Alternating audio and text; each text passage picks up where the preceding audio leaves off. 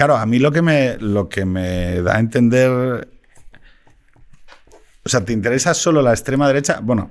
Me preocupa. Es un interés. Claro, pero interés y preocupación, interés y preocupación, ¿no? Sí. O sea, eh, una cosa es el interés y otra la preocupación. Yo, yo creo que eh, todo en el lenguaje, en tanto en cuanto la ciencia política tiene, eh, yo creo que reconocidas dificultades para generar eh, un orden sistemático, una previsibilidad en los resultados. Hoy estaba publicando un tuit Ignacio Molina, no sé si le conocéis, que... eh, Ahora mismo no caigo. Da igual. es, eh, aparecía un, un investigador de Science Paul de, de- de París, que es Bernardino León, y había otro profesor asociado, ¿no?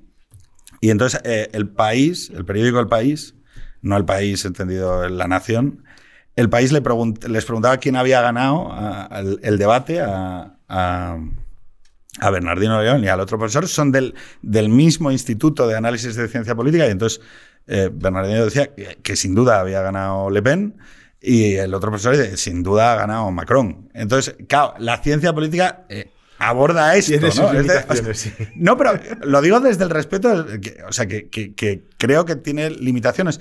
Y por lo tanto, lo primero que trataríamos de hacer a efectos de ordenar la conversación de ahora en adelante, y yo creo que tú puedes plantear esa primera, una taxonomía mínima de qué llamamos derecha y qué llamamos extrema derecha. O sea, es un continuo.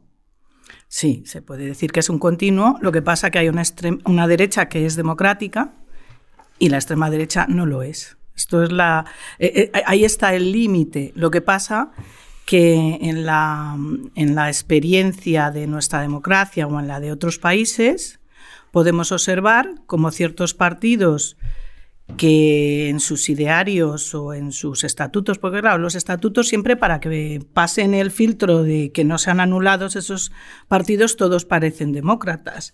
Pero todos sabemos por el discurso y la acción de, los miembros de esos partidos o, ciertos líderes o el líder principal, dependiendo del momento, eh, qué sector de un partido o qué partido al completo en general sale de lo que serían los límites de la democracia. Y en ese caso, pues evidentemente hay partidos de derecha demócrata, de centro derecha, de derecha eh, conservadora tradicional y luego hay partidos de extrema derecha.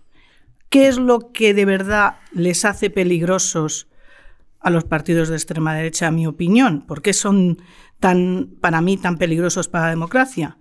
Porque suelen lanzar discursos de odio y porque su identidad siempre la configuran como guerra con el otro y, van de víctimas, que es lo peor. Es decir, A ver, yo, yo por ir adelantando, eh, o sea, digo por, por, por volver otra vez al tema. A mí me, me genera problemas la idea de si hay un continuo, porque si hay un continuo, entonces hay una idea sobre la que hay un continuo. En el sentido de, cuando hablamos de extremos, por ejemplo, eh, la extrema izquierda consiste en ser muy de izquierdas, ¿no? Diríamos, diríamoslo así. Por lo tanto, la extrema derecha consiste en ser muy de derechas. Claro, si, de lo que estamos hablando es de la intensidad de los valores, en el caso eh, de la derecha, ¿qué sería? Lo primero sería decir, ¿qué es la derecha? La derecha es eh, lo conservador, lo liberal, la agenda eh, de los democristianos o la agenda de, de los, eh, de los liberales del Juan de Mariana. ¿Qué es la derecha? Eso ya sería para mí el primer problema. Luego lo abordaremos con el tema de la identidad religiosa. Y luego la segunda es sobre la intensidad de los valores. Es decir, si de lo que estamos hablando, porque en el caso de la extrema izquierda, la definición siempre apelaba a la actitud revolucionaria, que era la demolición de las instituciones liberales burguesas o de la arquitectura liberal en favor de una revolución a la cual se accedía mediante pues, la destrucción de esas instituciones y, por lo tanto, la creación de unas nuevas instituciones y de un nuevo orden social. Y, por lo tanto, la defensa de posturas anticonstitucionales. Si de lo que hablamos es de la intensidad de los valores, es decir, que haya gente dispuesta a decir que tiene una moral sexual muy conservadora donde no reconocen el matrimonio homosexual, no reconocen eh, el, aborto, o no reconocen o que ven su moral eh, religiosa como algo que debe pasar al primer plano, eso no, no, podría, no, no debería ser posible clasificarlo como extremo, simplemente es una identidad más. Es que para mí no es eso. O sea, no solamente es la intensidad de unos valores muy conservadores o muy fundamentalistas morales religiosos. Es además una forma de entender la vida en la cual se genera odio y donde hay chivos expiatorios. Y, por ejemplo, los inmigrantes serían uno de sus chivos expiatorios favoritos, por ejemplo. Entonces, no basta eh, con decir que es una, eh, como quien dice, mm, exacerbación de unos valores tradicionales de la derecha. En el fondo son unos contravalores. O sea, van de cristianos y de católicos. Pero por no mezclar, el tema es cuáles son los valores democráticos de los que estamos hablando, donde se produce la ruptura. O sea, yo creo que estamos mezclando, bueno, no sé si mezclando, pero estamos hablando de tres planos distintos. O sea, yo creo que hay un primero en términos más constitucionales de aceptación de las reglas del juego, ¿no? Entonces, hay una serie de normas que, están enmarcadas en la Constitución como norma suprema y entiendo que que cuando hablamos de democracia hablamos de aceptación de esas reglas del juego comunes y, que básicamente se enmarcan en la Constitución y las leyes.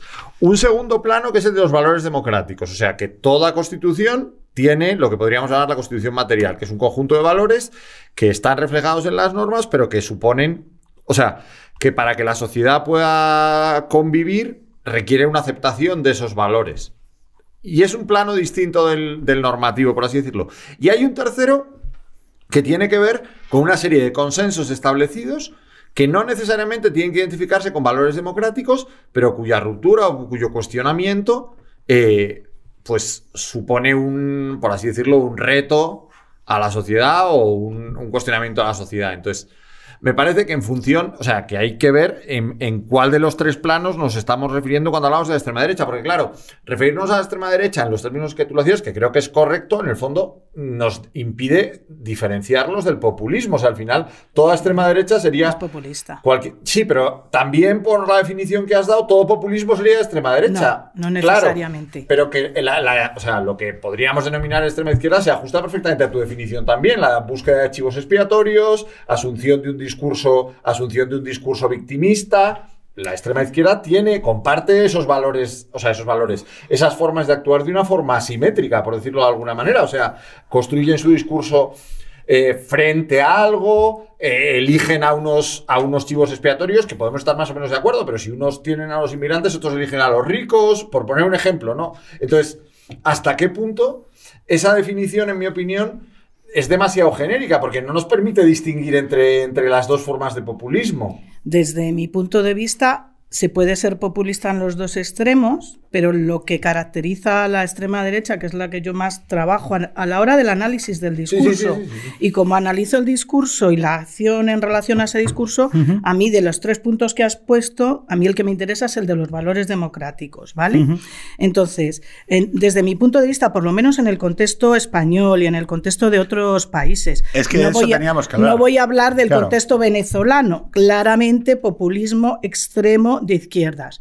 No, en el contexto español, quien genera discursos del odio de verdad graves, que conlleva recordarnos cosas que hemos vivido en España y en Europa, como el fascismo, el nazismo, es la extrema derecha.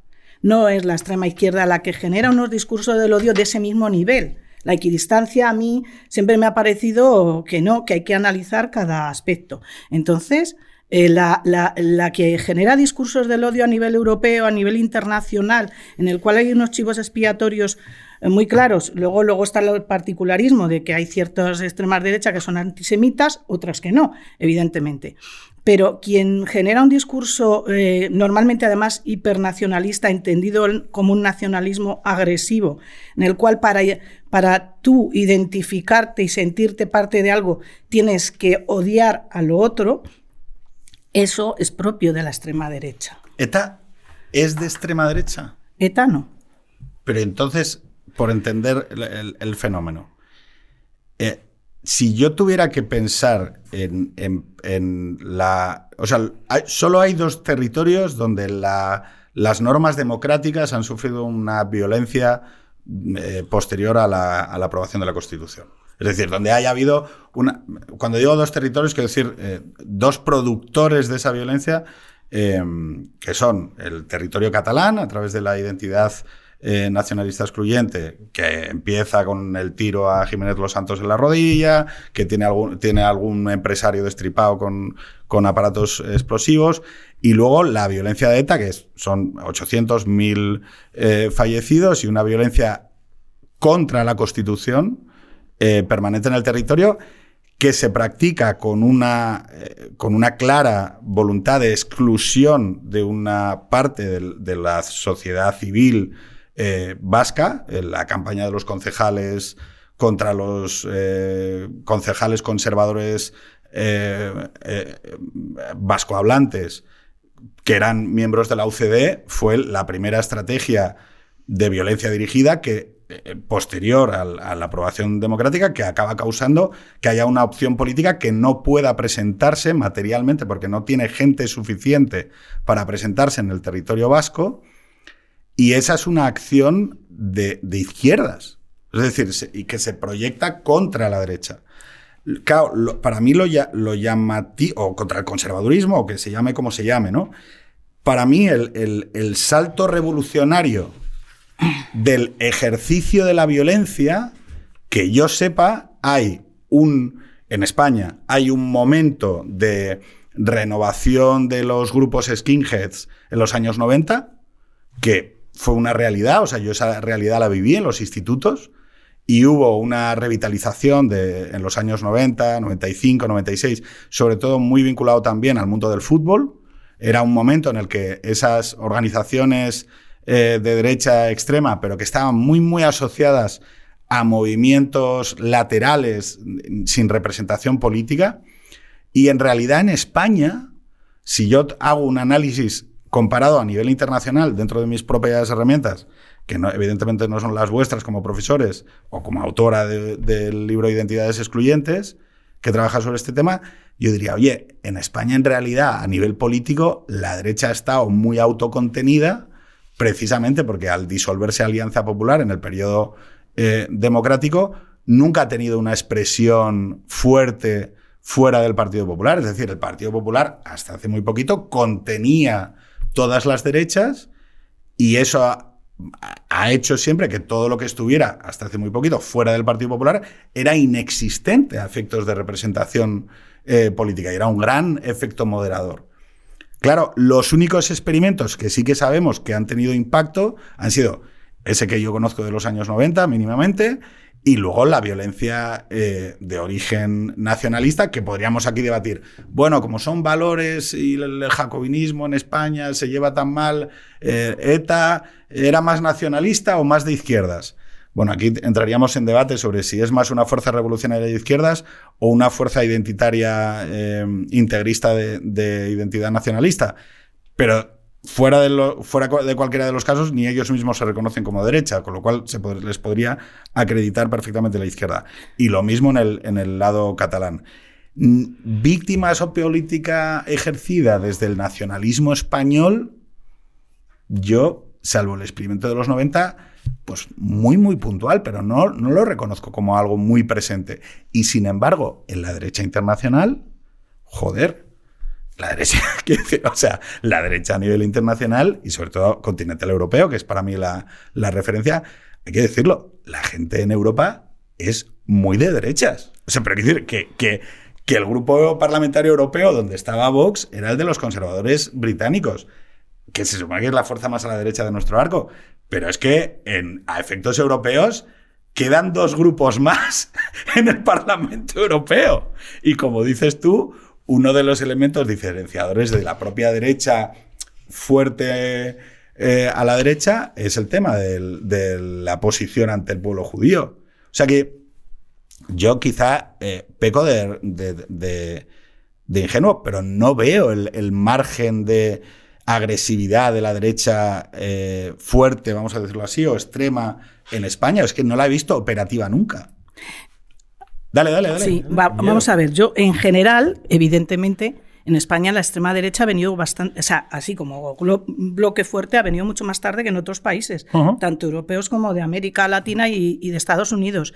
Pero te voy a matizar lo que has querido decir con respecto a que ETA, si hay dudas sobre si es más de izquierdas o es más nacionalista. Y lo has metido como que es, es un grupo en el cual es mmm, de izquierdas y avalado por la izquierda, por decirlo de alguna manera. Igual has dicho de lo catalán, yo ahí te lo rectifico, yo no estoy de acuerdo. A ver, ETA surge en la Iglesia católica que no es precisamente un ejemplo de, de, izquierda, pero que también sabemos que hay los cristianos de base, las HOC, etcétera, una serie de, de la teología de la liberación, es decir, siempre hay un sector dentro de la Iglesia de, de un cristianismo social que tira a la izquierda.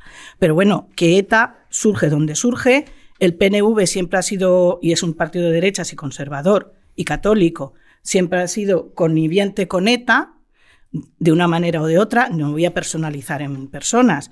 Es decir, que ahí lo que prima es el nacionalismo excluyente a nivel de terrorismo que no estamos hablando de un tema menor. Pero identificar el nacionalismo excluyente con la derecha es dar un salto, o sea, en términos de clasificaciones ideológicas muy fuerte. O sea, hay nacionalismos excluyentes de izquierdas y nacionalismos excluyentes de derechas. O sea, que identificar que algo por ser, o sea, por aplicar el nacionalismo excluyente, que estoy totalmente de acuerdo contigo, eh, sea de derechas, es un salto teórico bastante fuerte. No, no, no, A ver, yo no estoy diciendo que todos los nacionalismos excluyentes sean de derechas, porque de hecho el nacionalismo excluyente de ETA y el nacionalismo excluyente catalán tiene tanto a la derecha como a la izquierda catalana nacionalista, independentista ahí dentro. Yo he dicho que dentro de la extrema derecha, que no tiene valores democráticos, una de sus características fundamentales es que tiene un nacionalismo excluyente agresivo contra el otro que no siente, no solamente con el que eh, pueda tener disensiones con sus ideas,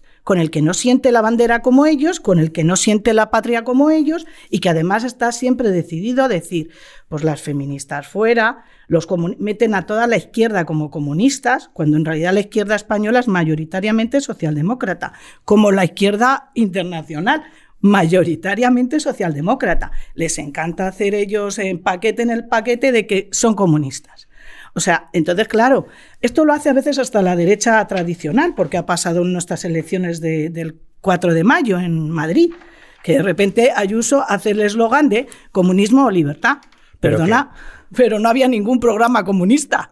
O sea, tienes toda razón, pero que esto es una técnica de marketing político que también utiliza. O sea, no quiero hacer equidistancias, pero lo que quiero decir es que estamos hablando de técnicas. O sea, que la izquierda también habla de los fachas para hablar del PP y de Vox y se queda tan ancho. O sea, que, que eso no me parece un elemento que nos permita identificar o distinguir entre uno u otro, porque en el fondo, al ser una técnica que utilizan todos, no lo quiero invalidar, pero, pero no, no nos serviría para definir un fenómeno curioso. O sea, ¿sabes lo que quiero decir? Que yo ya he vuelto a decir que a mí, para mí, lo que define es los valores no democráticos, la exclusión del otro hasta un nivel del odio y de incrementar lo que es un discurso de violencia. Y eso es lo que, y a nivel sobre todo nacionalista, pero, no es exclusivo. Yo sobre esto, Yolanda, es, eh, la comparativa derecha española con derecha internacional, que me parece porque además habla de una de las cosas que más nos pasa en España, que es que tenemos un problema, por ejemplo, con el tema del debate de la identidad nacional. Sí, tenemos un problema. Eh, ¿En qué sentido? o, varios, o, varios, Bueno, o, una síntesis propia, llamémoslo como, como lo queramos. ¿no? Síntesis, síntesis, es una antítesis, una tesis. Claro, entonces, ¿qué nos sucede? No, no hemos llegado a la síntesis. claro, que, que, por ejemplo, el, la exclusión del otro en los países donde tienen a nivel internacional una eh, derecha eh, más en el continuo más fuerte, la identidad nacional se practica precisamente como elemento de, alteridad, ¿vale? Es decir, la derecha austriaca es claramente muy austriaca, ¿no? Eh, y, y, eso tiene una serie de consecuencias en el discurso, en las políticas y en las declaraciones. Claro, ¿qué sucede cuando tú tienes un país donde el jacobinismo no existe como proyecto de izquierdas, unificador territorial, es decir, nunca ha sido... Eh, tienes un PSOE... Está, surgiendo. Claro, el jacobino, existió en a finales de los 70 hubo una corriente socialista muy jacobina, o sea, la más tradicional. Jordi Soleturá, Bueno, el propio Tierno, o sea, hay una parte del PSP que tenía una, o sea, que tenía unas raíces jacobinas muy fuertes. Lo que pasa es que nunca tuvo, entre comillas, reflejo político y siempre se quedó más en el plano de lo teórico, en mi opinión. Pero, pero en Francia sí que hay una izquierda que sí que hace ese tipo de discurso. No, no, hay un, en Francia el, el Estado es jacobinista en su propia concepción. Por, por, la, por la contra, en España el modelo de configuración constitucional es una especie de confederalismo pactado. Oye, no, no, no vamos a matar a 100.000 navarros para imponer el París de Ile-de-France como el dialecto, el patois. O sea, quiero decir, e, e, ese proyecto unificador en España nunca ha triunfado. Y sin embargo, los que más valores fuertes demuestran son las identidades subnacionales. Solo hay pequeños chispazos como los que os comentaba de en los 90 o incluso ahora, quizá ahora alguien que diga, bueno, no, bandera de los tercios, em, la conquista, no sé qué tal.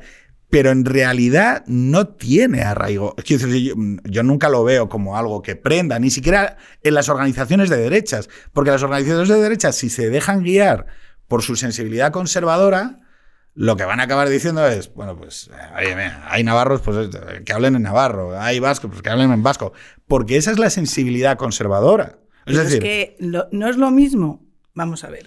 Evidentemente la, la, derecha en general es conservadora. Alguna parte de la derecha es liberal. En España poca tradición auténtica liberal, entendiendo el liberalismo político como se debe entender, no como... Pero porque es un proyecto de de izquierdas. Bueno, por eso, porque en realidad el liberalismo surge de la izquierda a nivel eh, histórico, por decirlo de alguna manera. Y de hecho, tú dices que eres liberal en Estados Unidos, es que eres rojo. Y ya está. Y otra cuestión es que aquí no se entiende. Y aquí se confunde con el neoliberalismo económico y se mezclan las churras con las merinas y aquí no nos entendemos nada. Pero verdaderamente el pensar que toda la derecha es simplemente conservadora, no, no, es que la derecha, la extrema derecha no es solamente conservadora, es fundamentalista es de las de la pureza. La pureza de la raza, la pureza de la religión, la pureza de las relaciones sexuales. Eh, es el puritanismo a todos los niveles. Entonces, por eso también está eh, enlazada con toda una serie de movimientos cristianos, tanto evangelistas como católicos, muy fundamentalistas. Entonces, mm, es evidente que eh, Vox ha surgido eh, por lo menos parte de sus líderes son, venían del PP, por tanto una derecha conservadora, con unos más conservadores y otros más de centro. No pasaba nada, pero se han extendido precisamente para hacer ese discurso muy esencialista de la patria, de la bandera, de mi raza, de mi religión, de que me van a invadir los musulmanes, de que no nacen españoles. Entonces, todo eso es la exacerbación. Eso que tú dices que no estaba es lo que se está reconfigurando en España. Para mí, y, esto lo digo con un poco de, quizá de, a mí lo que me parece que estamos viviendo en España, y lo digo porque a mí me preocupa mucho los efectos de la exclusión civil de un sujeto político en, el, en el equilibrio social. Es decir, a mí me preocupa mucho cuando alguien dice, esta idea no es civil y por lo tanto pronunciarla te convierte en un sujeto incivil. Y eh, es por una, es por una cuestión experimental, basada en mi experiencia. La gente de Vox son mis primos. No, perdón, o sea, quiero decir, mis primos, a los que conozco desde hace muchos años, que amaban y querían a su tío, es decir, a mi padre, que sabían que era comunista, gente pues, de valores muy conservadores, que iban a misa, eh, que les gustan los toros, que les gustan los veleros, eh, que, son, bueno, pues personas conservadoras a las que amo y que me quieren. Yo tengo amigas de Vox. Eso, no, eso no quita para que yo diga lo mismo con ellos que aquí. Claro, pero ¿qué pasa?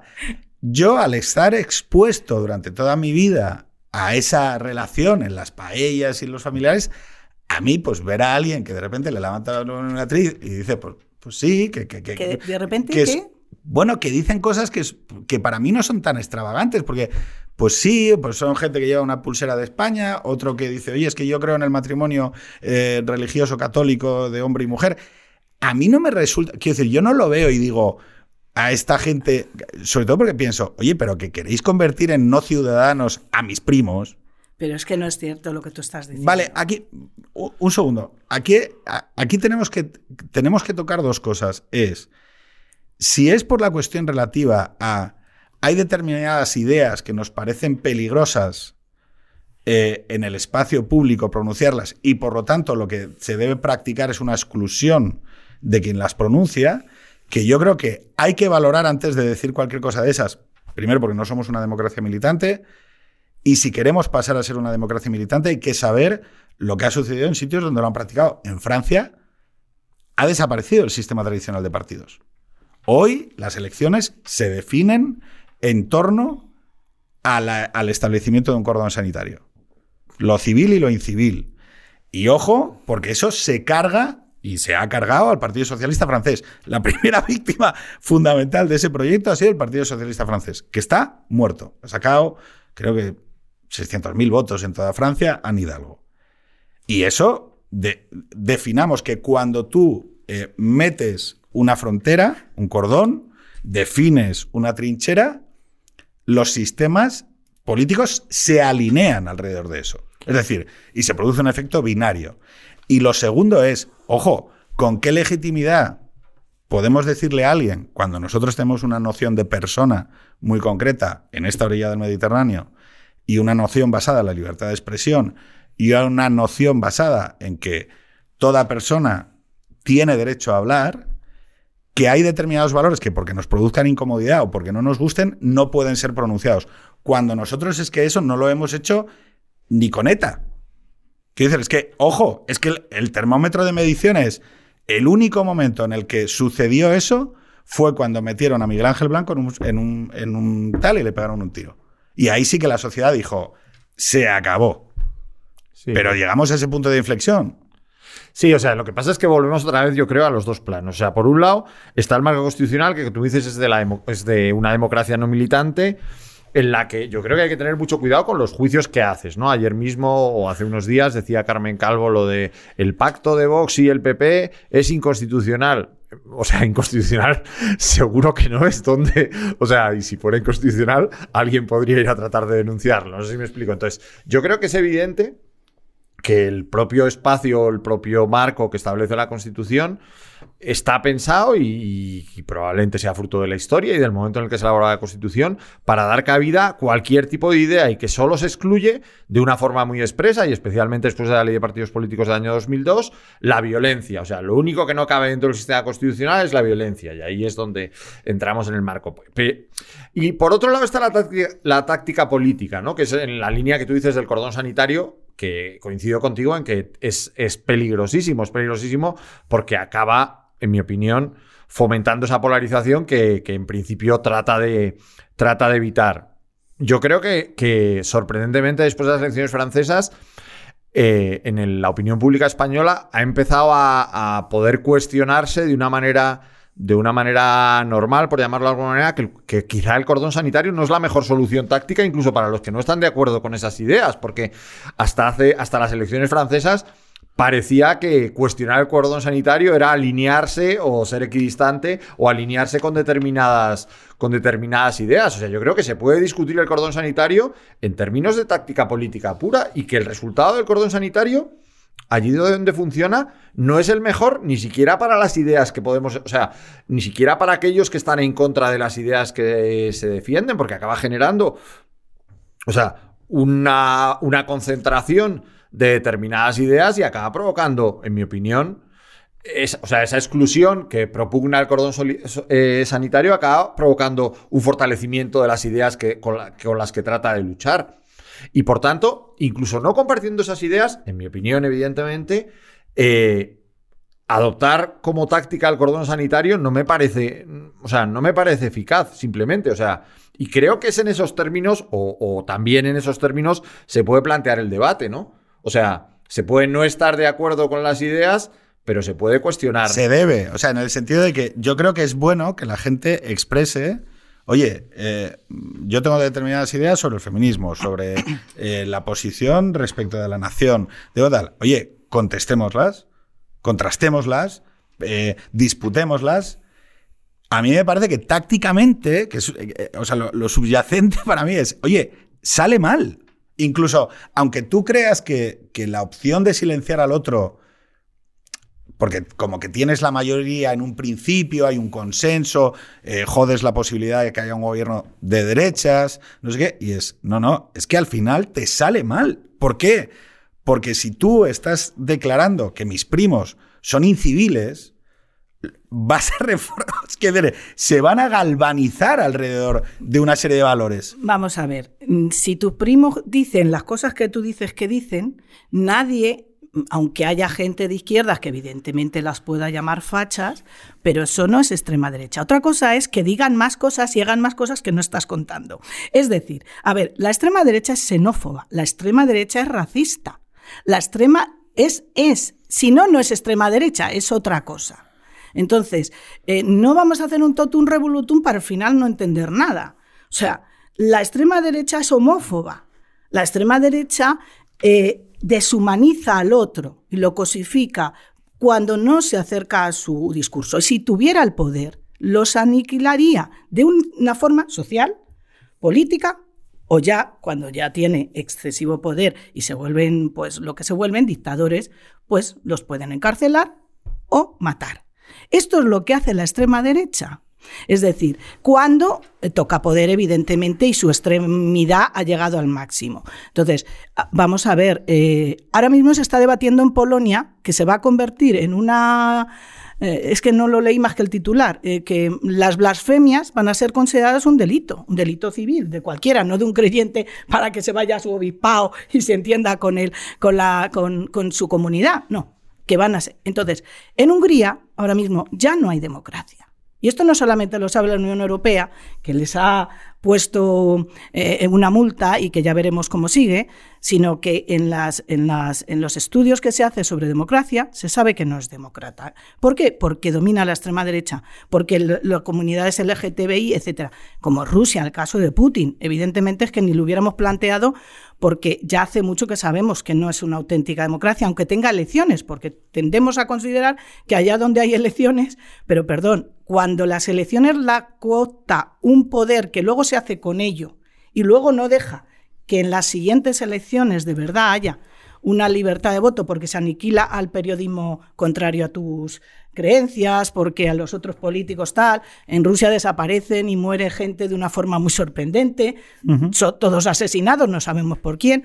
Bueno, si queremos irnos al caso, pero yo prefiero que nos centremos en este, pero para que veáis que no soy... Mm, eh, eh, en el caso de Maduro, de Venezuela, pues pasa lo mismo. Es decir, se ha aniquilado, y por mucho que hagan elecciones y las ganen, se ha aniquilado a la oposición. Entonces, la extrema derecha no es que a tus primos o a mis amigas o tal, que en algunos momentos, evidentemente, yo puedo considerar que lo que han dicho es eh, machista, homófobo, tal y que cual, pero tenemos que tener un margen. Yo no soy la, la, A mí no me gustan los discursos donde hay tanta censura y tanta pureza, porque siempre son muy peligrosos. A ver, no podemos ser de repente todos súper iguales y chachis a la hora de hablar de los gitanos, de los inmigrantes, de tal.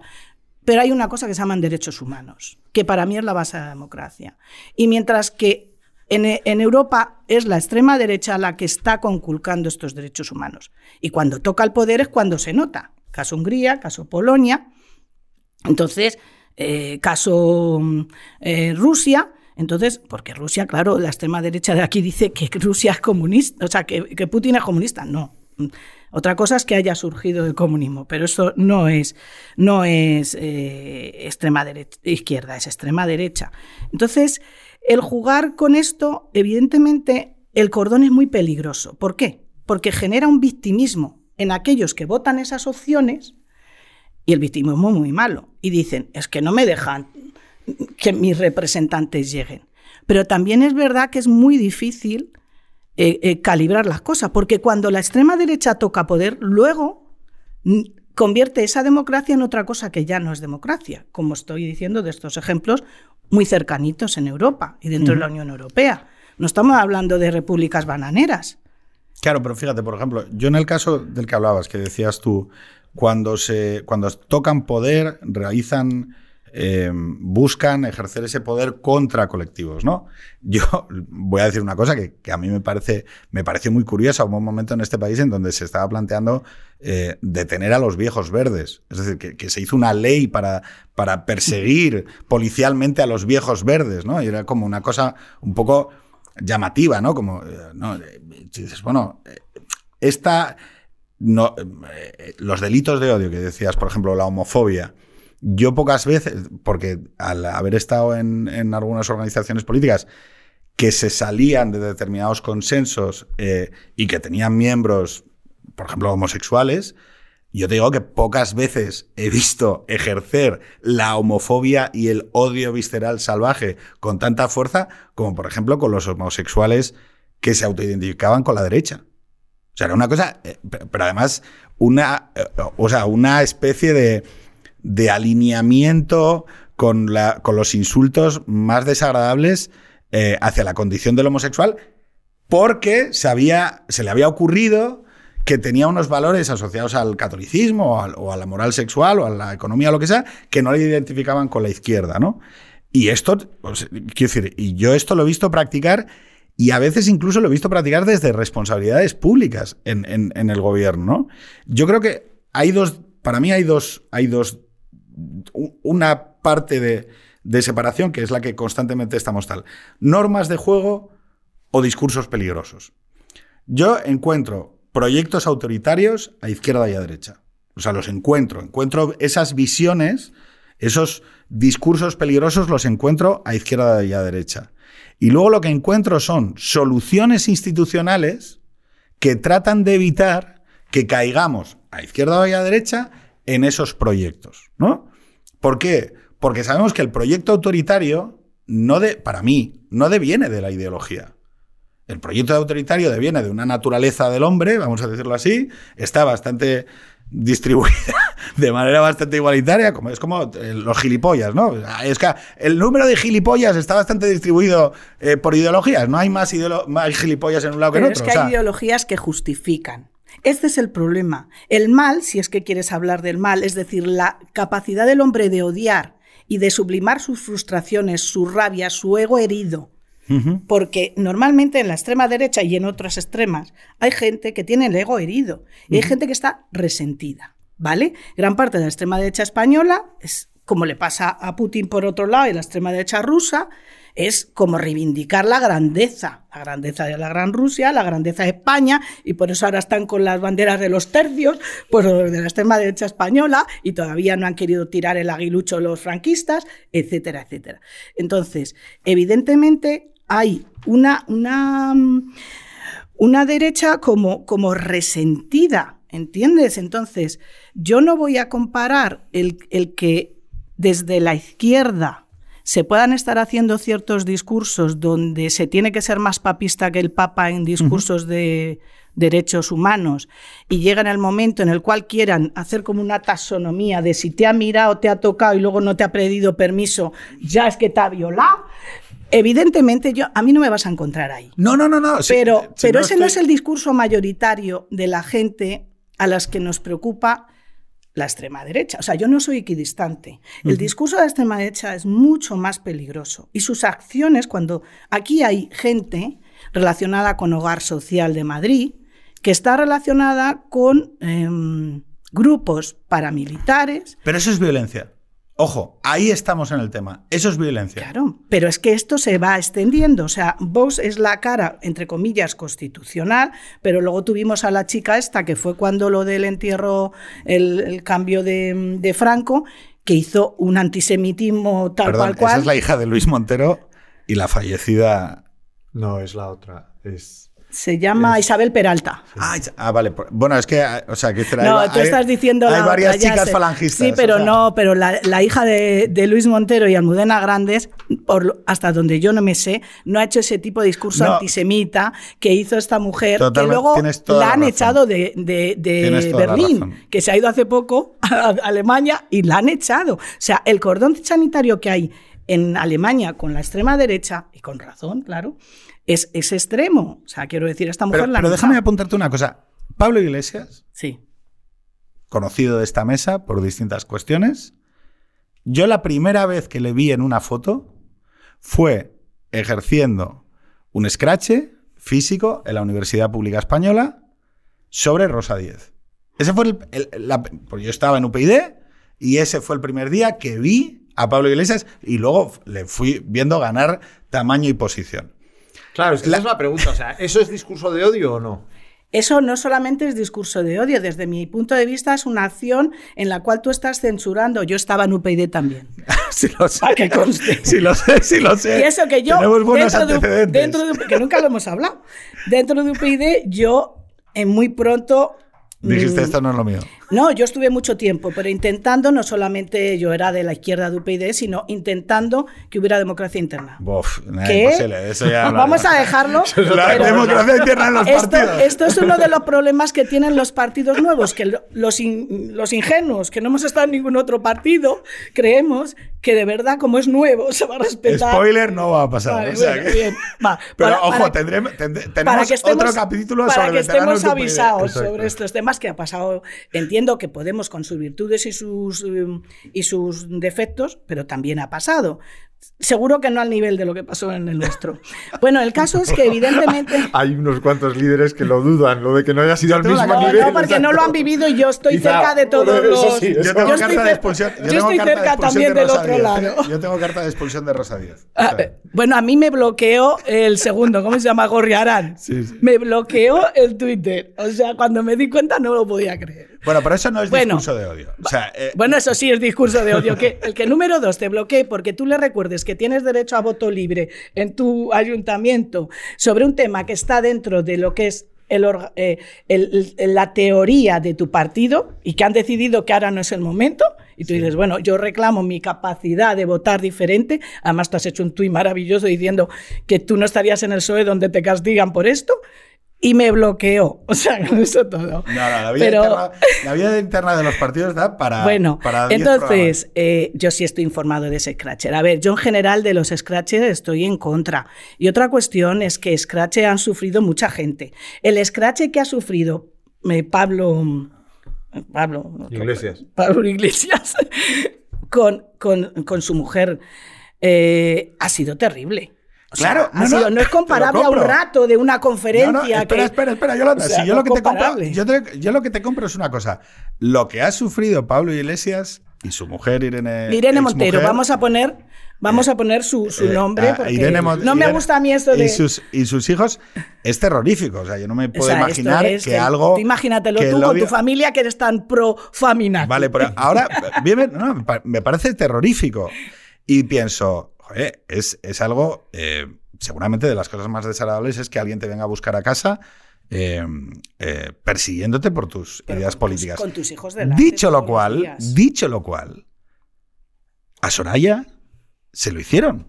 A Soraya Sáenz de Santa María, a Cifuentes se lo hicieron y los introductores del Scratch como estrategia legítima en la política, cuando acaban en el gobierno de España ostentando responsabilidades públicas, claro, la pregunta que hace cualquiera es, ah, coño, que esto, en vez de quitarte puntos, te los da.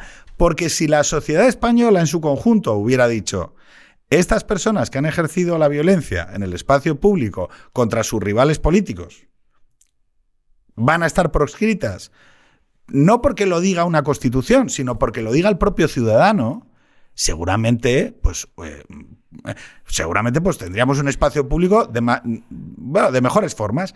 Pero ¿qué es lo que dijo la ciudadanía española? Y la primera que lo dijo fue la- el, so- el voto sociológico de izquierdas. Es, me parece bien. Y luego ta- Como que me parece bien. Sí, sí, O sea, que claro, con validad de- dijeron, no, no, No es me parece... cierto, no es cierto. Sí, A o ver, sea- eh, es que tú votas por una serie de cosas. No puedes dejar de votar porque una de las cosas, o dos o tres, no te han gustado. Claro, tú pero- no puedes interpretar la parte por el todo.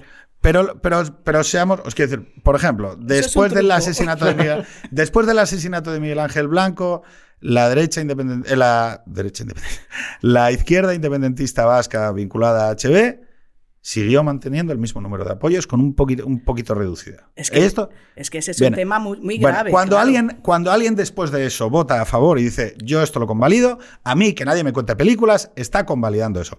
La manera de abordar el poder, de la pelea por el poder de Podemos durante años, y ojo, yo seguramente soy de las personas que está más dispuesta a la confrontación, porque no me parece del todo mal. O sea, quiero decir, eh, matizo mucho cuál, es el nivel de violencia que me parece bien, cuál es el nivel de violencia que me parece mal. Cuando veo a padres de familia quemando contenedores para defender su puesto de trabajo, digo, yo estaría ahí. O sea, y hay cosas de la pelea o de la lucha civil en la calle que no, que no digo automáticamente esto me parece horroroso, porque creo que las sociedades muchas veces se cambian alrededor de la protesta. Y lo, quizá es. O sea, y no tengo una visión. Ah, es que esto me parece fatal. No, no, oye, tío, yo. La gente que mueve el culo tiene un, pri, tiene un, un, un primum en, en, la participación política y creo que así debe sí, ser. ¿Vale?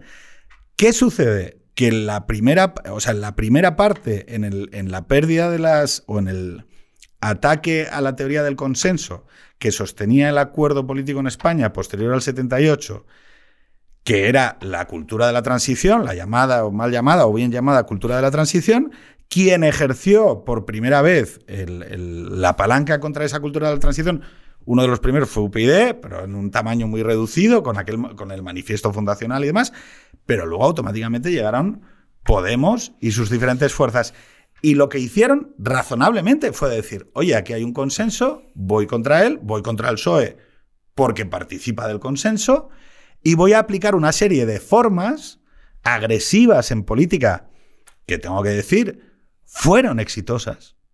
Es que funcionaron. Es que, pero a ver, tú, tú no le puedes decir luego al otro, oye, no, tú esto no lo utilices, pero, porque era, oye, tío, ver, pero si lo pusiste en tu está, funcionamiento. Estás comparando las, las scratches o protestas concretas con personas concretas, una vez que estaban ya en el poder esas personas de las que hemos hablado, en actos concretos a Soraya le llamaron, les llamaron con los niños en casa. ¿Pero cuántas veces? Que bueno, yo no, a Rajoy es que le pegaron la, un bofetón. La intensidad es importante. A Rajoy, le, a Rajoy, un chaval le vio por la calle y le agarró un bueno, bofetón. pues un chaval le pegó un bofetón. No podemos pensar que toda la izquierda vio fenomenal. O sea, tú estás haciendo un discurso por el cual que yo, sin estar a favor de ningún scratch, y tampoco voy a decir que estos ya han sido ni los primeros, ni los cuartos, ni los séptimos, el auge de Podemos no fue eh, por las actitudes violentas de este tipo. Fue porque vino precedido por un 15M donde se movilizó gran parte de la población española, especialmente los jóvenes, y donde hubo un, un discurso intergeneracional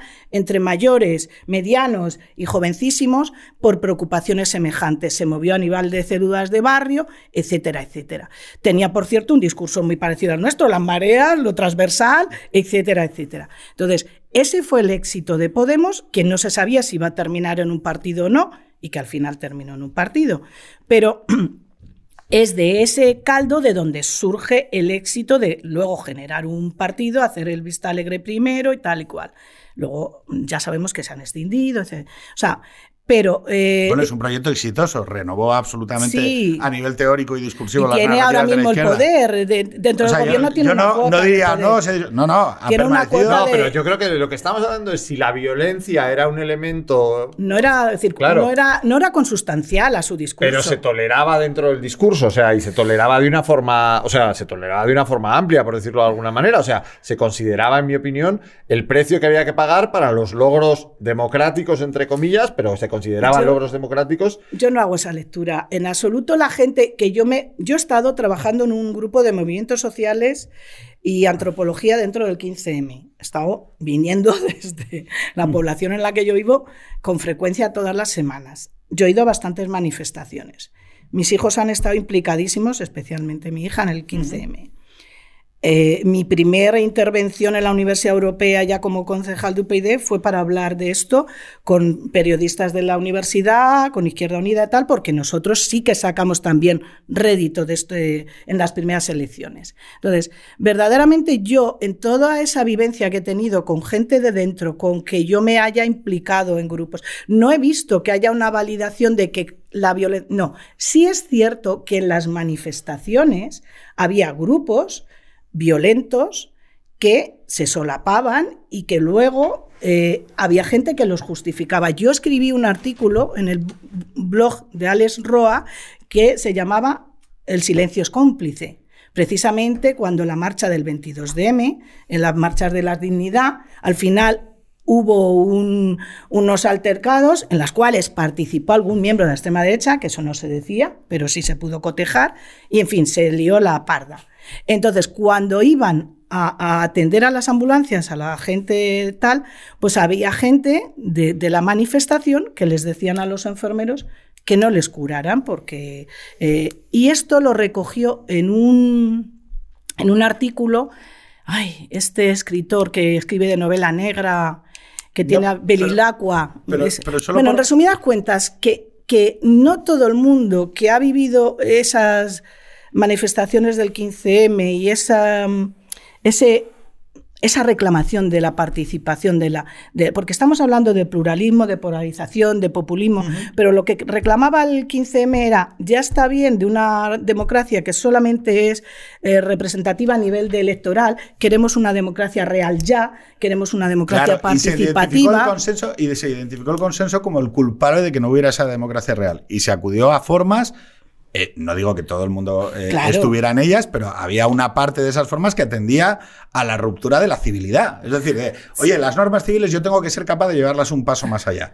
Pero eso era una minoría. claro, pero que el argumento es el mismo de los primos de Pedro, en mi opinión. O sea, que al final, o sea, que es, que es como decir, o sea, que mucha gente o la mayoría de la gente que vota a Vox no comparte la violencia como elemento, o sea, no sé, no, no he votado nunca a Vox, pero, pero sí que conozco a mucha gente que ha votado a Vox y no comparte la violencia como elemento estructural ni pero no solo eso, sino ese discurso de manera que yo creo, o sea, que yo creo que es difícilmente defendible que hoy, una vez que tú entras al mercado político y dejas desparramado todo ese herramental, porque claro, es que lo dejas, quiero decir, tú lo utilizas y los chavales te ven. ¿Quiénes te ven? Los otros. O sea, voy a decirlo con claridad. Hay una parte sustancial. Mira, los proyectos a la derecha de la derecha, que han existido varios en España, nunca cuajaron hasta que llegó Podemos. Y tú dirás, no, pero hasta que llegó el secesionismo catalán. Vale, también. Ese es el gran origen de Vox. Sí, sí. Bueno, el engordamiento. Bueno, en el fondo es lo que tú decías, es encontrar un antagonista. Es un antagonista. Y ese antagonista pues es el secesionismo. Es, el secesionismo catalán. Bueno, pero, pero no, o sea, yo no, no reduciría, y aquí, y como eh, quiero todavía tocar dos temas que, me parecen muy importantes, que uno es el tema de, si la herencia nacional católica, eh, la vinculación con el sentimiento religioso, si el sentimiento religioso ha estado presente o no durante la trayectoria de la derecha durante estos años, cuál era la reclamación que se le hacía por parte de la derecha respecto de los valores conservadores religiosos precisamente al Partido Popular. Porque el grupo, o sea, avanza, em, el grupo de conservadores vascos más asociados a la figura de Mayor Oreja, em, las distintas alianzas conservadoras a nivel internacional, siempre reprochaban lo mismo al Partido Popular, que es que eran blanditos y tibios respecto de los valores ordenados alrededor de la identidad religiosa, ¿no? Y en este caso, hay que decirlo, eh, uno de los proyectos que siempre se ha eh, declarado por parte de la izquierda respecto de la derecha es el proyecto nacional católico, ¿no? en asociación también a, al Franco. Claro, yo sí me voy a Franco y veo las boinas rojas de los carlistas, que son antiguo régimen puro y duro, eh, que, que, era el hecho del reconocimiento de la diversidad, de las vascongadas, de no sé qué, que era una especie de folclore por debajo de la estructura, luego la estructura burocrática funcionarial y demás, claro, la derecha contemporánea que yo me que yo he comido del año 95 en adelante, voy a decirlo literalmente, o sea, que a mí alguien me diga que Aznar era un conservador religioso, me costaría mucho definir al Partido Popular como un partido fuerte en lo religioso. Y lo digo con todo el... Porque yo digo, mira, eh, es que no es, ni siquiera los que se supone que eran los animales mitológicos de la derecha española, yo les encontraría unos rasgos fuertemente religiosos. Sí que, bueno, no, hay una parte allí de esta... Pero yo creo que ahí o sea, hay dos elementos básicos. Uno es el respeto, o sea, que dentro del Partido Popular eso esos valores eh, se sentían cómodos, porque sabían que podían ser más o menos mayoritarios o más o menos minoritarios dentro del Partido Popular, pero podían convivir y podían participar de una manera activa en la toma de decisiones internas del partido o podían influir de alguna manera en los líderes en determinadas materias. Y eso durante mucho tiempo funcionó y el Partido Popular pues, se convirtió en esa, con esa frase de Aznar en todo lo que estaba eh, a la derecha de la izquierda, por decirlo de alguna manera, donde los conservadores tenían su espacio y había una convivencia ¿No entre sería algo así como la no izquierda. Eso, ese, concepto lo he oído alguna vez. Entonces, eh, se convivía con naturalidad y ahí se creó pues ese tándem entre liberales o liberales españoles para y conservadores en los que, por decirlo de alguna manera, pues se, o sea, se trabajaba de la mano. ¿Qué pasa? Que hay una serie de personas o una serie de valores que, especialmente durante el gobierno de Rajoy, se sienten excluidos y sienten que han dejado de tener nada que decir dentro del Partido Popular. Y yo creo que ese es el verdadero origen, o sea, el verdadero origen de Vox en términos orgánicos. Luego en términos de discurso quizás más amplio, pero, pero en términos orgánicos hay gente que durante mucho tiempo asume que dentro del Partido Popular se pueden impulsar las agendas que se defienden y se pueden impulsar en términos de igualdad con el resto de las ideas que se sienten totalmente excluidos en las posiciones y en lo, o sea, y en el discurso, por así decirlo, del gobierno de Rajoy. Y eso es lo que de alguna manera provoca que si dentro no se puede hacer nada, hay algunos que decían salirse y empiecen a defender esos valores. Y en el discurso fundacional de Vox siempre se decía lo mismo, ¿no? O sea, lo que queremos es que el Partido Popular nos tenga en cuenta y si dentro no se puede, que haciéndolo desde fuera nos tengan en cuenta. Sorprendentemente, o para sorpresa de muchos, yo incluido, eso empieza a funcionar de una manera sorprendente y empieza a conseguir respaldo electoral. Y hay un momento dado en el que ya el discurso no es vamos a influir desde fuera en el Partido Popular, que insisto era lo que Vox pretendía cuando, cuando se funda, eh, siguiendo sus declaraciones, ¿eh? no, sino que empieza a ser vamos a sustituir al Partido Popular. Y ese es el discurso en el que estamos ahora, por decirlo de alguna manera.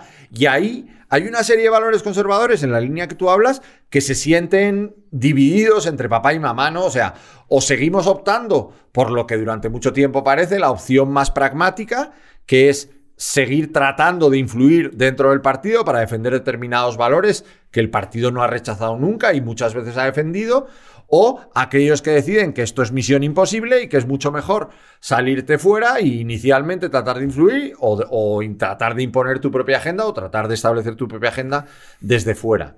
Y yo creo que eso es lo que justifica de alguna manera esa historia del conservadurismo español, que hace que muchos conservadores pues de alguna manera hayan optado por uno o por otro y que haya, sigue habiendo mucha gente conservadora dentro del Partido Popular y haya mucho conservador dentro de Vox.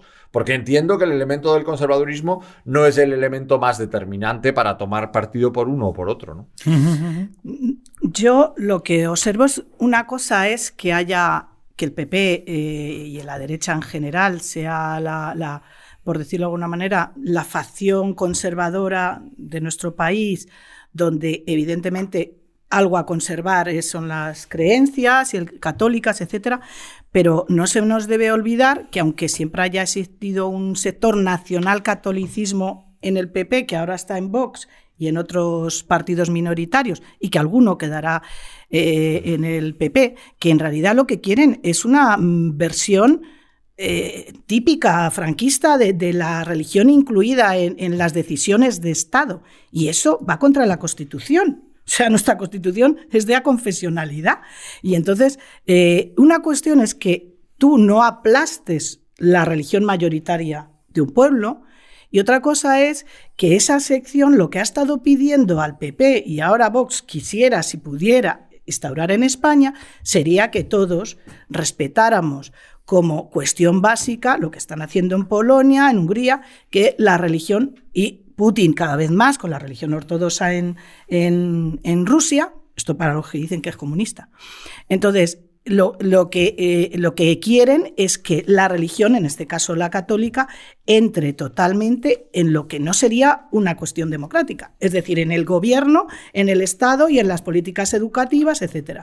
En realidad, lo normal es que ni siquiera la, la religión católica estuvieran las eh, estuviera como religión, no como historia de la religión o sociedad, cultura y religión, eh, lo normal es que como religión, como catequesis entre comillas, como eh, una asignatura de creencias, no estuviera en el panorama educativo. Lo que pasa es que los acuerdos de la Santa Sede de la Constitución nos obligan, pero eso entra en contradicción con la confesionalidad y entra en contradicción con lo que es un Estado liberal y democrático de separación de poderes. Pero ¿en qué se traduce el que la Iglesia esté o no esté en la toma de decisiones? Porque claro, o sea, yo he oído argumentos como que un católico no puede ser magistrado del Tribunal Constitucional. Pero eso, es, ir en contra, eso es ir en contra de la confesionalidad. no, no, claro, no. pero que haya determinadas personas que defiendan ideas que evidentemente tienen una base cultural católica Claro, y que no- traten de claro. llevarlas al debate público. Sí, pero este sector lo que quiere no es que se deje libertad de existir y, y estar en distintas instituciones del Estado a miembros de el Opus Dei o de la religión católica o musulmán. Bueno, ya claro, lo, lo otro ya, lo que no se dan cuenta es que abriendo el melón te obliga a que Evidentemente, por ejemplo, en la educación, pues claro, también hay que hacer educación en el Islam, educación en eh, la religión judía, etcétera. Cuando las religiones tendrían que estar fuera del discurso, de, lo que es el plan educativo. Y otra cosa es que se permitiera en otros horarios, a lo mejor en los mismos centros, en fin, que hubiera un, un este de Estado sobre el tema. Pero lo que está queriendo esta derecha fundamentalista religiosa, que además no es un tema español solo, es un tema a nivel internacional y que no solamente es lo tradicional de la religión católica, sino que son organizaciones como el Yunque, organizaciones como Hazte Oír, que son totalmente homófobas, organizaciones como Abogados Cristianos de España y otras cuantas. El Yunque es paramilitar prácticamente, surgió en México eh, y yo en la, en la, en el- cuando el coronavirus me lo manda una amiga de Vox y claro, tan contenta ella, pues era un discurso militar a tope con los chicos con la bandera para arriba, para abajo y entonces lo que había que hacerse man- manifestarse porque eh, había un, super- eh, un presidente que teníamos sepulturero que nos estaba a nosotros solos condicionando la libertad de no salir de casa y tal. O sea, una lectura, pues eso, paranoica, como pasa con gran parte de, de cualquier extremo. Los extremos son conspiranoicos y tienen visiones paranoicas. Pero fíjate, esto de que estás contando, ¿no? Del, del tema de. Y tenemos que ir acabando. O sea que eh, ya sabéis que yo normalmente eh,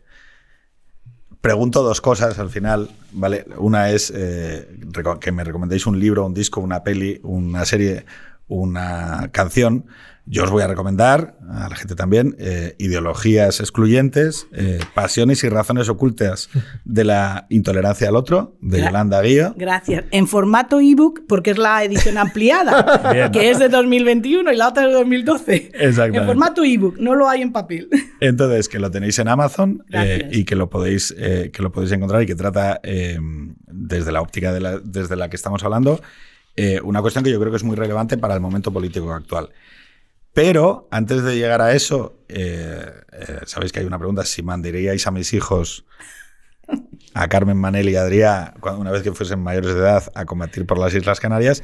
Pero yo sí quiero hacer una, una pequeña coda para el final, que es yo creo que muchas veces cuando hablamos de teoría de la conspiración o cuando hablamos o cuando señalizamos a subgrupos como, como paranoicos o neuróticos, eh, hay que tener cuidado con el comportamiento del poder hacia ellos. ¿Por qué? Porque uno puede no, uno puede no convalidar eh, la, secuencia de decisiones que le lleva a una persona a decir que las vacunas son eh, peligrosas o la vacuna contra el COVID es esto lo otro, ¿no? Pero yo, si yo tuviera que decir cuál es el verdadero problema de una sociedad es cuando el poder se desata contra un subgrupo. O sea, si yo mirase eh, la historia de, nuestras sociedades y dijese, ¿cuándo se cometen las mayores barbaridades? Cuando se da la sensación de que contra un subgrupo social el poder del Estado puede ejercerse de manera ilimitada. Y eso yo lo he palpado mínimamente en el COVID, lo he palpado mínimamente cuando hemos abordado el silenciamiento de determinados valores en la conversación pública, o el hecho de cómo eh, de repente hay un catedrático, un, catedrático de mérito que va a comparecer a, una comisión en el Congreso y pone una serie de cuestiones encima de la mesa mínimas desde su autoridad como, como, como entendido en farmacología y automáticamente se desata toda la maquinaria contra él para identificarlo con un loquito. Ah, Esto es un loquito y, y yo pensaba, pero... Entonces, creo que hoy hay un, hay un riesgo cierto en nuestra participación política contemporánea, que es que el poder señaliza con mucha facilidad a subgrupos como conspiranoicos o contrarios a las tecnologías tecnocrático-burocráticas del poder, y entonces, como el gran discurso público está en manos de personas que narran a favor de esas eh, historias que consolidan el, poder, precisamente cualquier persona que se salga de, eso, de esa visión, porque sea más escéptico, porque entienda que el principio de autoridad no, no es automático, sino que hay una legitimidad que uno debe buscar en cada acción, o que quiera detenerse ante cada, cada decisión del poder y decir, oiga, tengo una responsabilidad como agente moral a la hora de definir mi posición respecto de esto, y no me vale que porque me lo diga un policía, o porque me lo diga un político, o porque me lo diga un presidente, o porque me lo diga un juez, automáticamente eso es válido, creo que eso sí está en la base fundamental del pensamiento conservador, en tanto en cuanto hay un pues, el derecho natural, la sensación de que hay una verdad más allá de la propia Constitución, que eh, hay una verdad a la que podemos acceder eh, y que evidentemente es contradictoria con el mundo contemporáneo de hoy. Es decir, y que eso evidentemente a uno pues le puede situar dentro de ese subgrupo de, no, es que están muy afectos a esas teorías de conspiración. Claro, porque su manera de pensar la realidad no toma por ciertas determinadas validaciones que se dan en el consenso contemporáneo de hoy, que es el derecho positivo. Es decir, que hay unos fundamentales del pensamiento asociados a eso. Es decir, el sano escepticismo ante lo que te dice la narrativa pública frente a la idea de lo concreto que tú manejas eh, en tu territorio de la experiencia, es decir, por ejemplo, la prevalencia del conocimiento de la experiencia frente a la idea del conocimiento científico o la mm, o la idea del discurso eh, contemporáneo en torno a los intermediarios, ¿no? La prensa, es razonable que el pensamiento conservador asiente un sano escepticismo ante ello, sin entrar pues, constantemente en contradicción, pero sí que hay que tener cuidado. ¿Por qué? Porque hay determinadas conclusiones que pueden ser muy fácilmente eh, ridiculizables y pueden abrir la espita de, pues como van contra el consenso, se puede eh, intervenir contra ellos eh, con cualquier tipo de fuerza del Estado. Y me estoy refiriendo a, a Trudeau, ¿no? Que parecía que el subgrupo de los no vacunados en Canadá merecían cualquier cosa que se les hiciese, desde quitarles las tarjetas de crédito, borrarles la identidad bancaria, no permitirles... Y yo pensaba, ¿qué, qué, es esto? O sea, pero no por nada, no, no porque uno se posicione a favor o en contra de las vacunas, sino porque uno se posiciona en contra de que el Estado te pueda hacer eso, al defender algo en contra del poder. Pero eh, esa sería mi coda, que como habéis visto es corta. Os paso la palabra, os pido una recomendación de un dispositivo cultural y por supuesto os pregunto si mandaríais a mis hijos a defender las Canarias. ¿Tú? me da igual. A mí también, dale, dale. Bueno, con respecto a lo que acabas de decir, a ver, eh, es que estamos comparando. Para empezar, ningún ningún Estado totalitario es un Estado democrático. Por tanto, otra cuestión es la excepción de la pandemia que evidentemente ha sido muy fuerte y les ha pillado a todos con el pie descolocado. Y se han cometido errores en todos los países, incluyendo el nuestro. Y a lo mejor en el nuestro más que en otros, yo no voy a decir que no. Y también bastante menos que en otros más. Porque vamos, lo que ha hecho el Trump, el Bolsonaro o, el Boris eh, Johnson, pues no te quiero contar. Pero considerar que... Eh, uno que sabe de farmacología puede hacer un discurso y se le llama loco, etcétera a ver, sabe de farmacología. Es que quien estudia, es que la ciencia tiene sus especialistas y evidentemente nunca va a haber una verdad única en ningún aspecto científico, pero hay, hay unas verdades consensuadas y con un virus nuevo evidentemente siempre se tiene que estar eh, matizando, pero a ver, hay expertos en vacunología, expertos en virología. Y estos son los que han querido, otra cosa es que la organización... bueno, pero el discurso público unas veces decía que la mascarilla sí, otras sí, que no. Sí, es que es a lo que voy. la Organización Mundial de la Salud, que es la que daba las recomendaciones que luego seguían los gobiernos, por lo menos aquí, pues fue lenta, porque fue la primera que dijo que no era importante la mascarilla. Pero a lo que voy, todavía ni se sabía nada del virus, ni de las vacunas, ni Dios que le... Ni, Yo sigo dudando de cuántas vidas ha salvado el gel hidroalcohólico creo que ninguna. Bueno, pero en todo caso, al respecto del tema vacunas, que es lo que más me preocupa a mí de los antivacunas, ¿no? De ese discurso por el cual se, pues es que no tenemos que estar en nuestra casa porque no existe el virus, o sea, pasaron de el virus no existe, China lo ha metido, en fin, está el 5G que nos lo meten en las vacunas, todavía no existían las vacunas, pero da igual. Bill Gates es el culpable, Soros también, en fin, es todo un discurso paranoico, si no lo quieres ver, y conspiranoico. Pero lo que sí es cierto que a, niveles, yo como lega en la materia, porque no, o sea, no lega en la materia, perdón, pues yo leía todo lo que podía de inmunología, de virología y, además me conectaba a conferencias de una asociación con la que colaboro y que la semana que viene tengo una conferencia y, donde expertos en estos temas nos ponían al día. Entonces, claro, es un esfuerzo muy grande el estarte formando, pero precisamente las, la gente seguidora de las ideologías excluyentes, en este caso extrema derecha, pero podría ser extrema izquierda igual, lo que hace es que no es que critica porque tenga sentido crítico, ni critica porque, porque es que a mí me lo he reflexionado, no. No, ellos siguen el sesgo de confirmación. Ellos ya tienen previamente lo que nos pasa a todos, por cierto. Ojo, que no solo. Lo que pasa es que el que tiene cierto conocimiento y cierta auto, autovaloración dice, pues me voy a poner a trabajármelo. Es decir, lo que hace la gente ideológicamente es que emocionalmente ya está decantada hacia la izquierda, hacia la derecha, hacia los...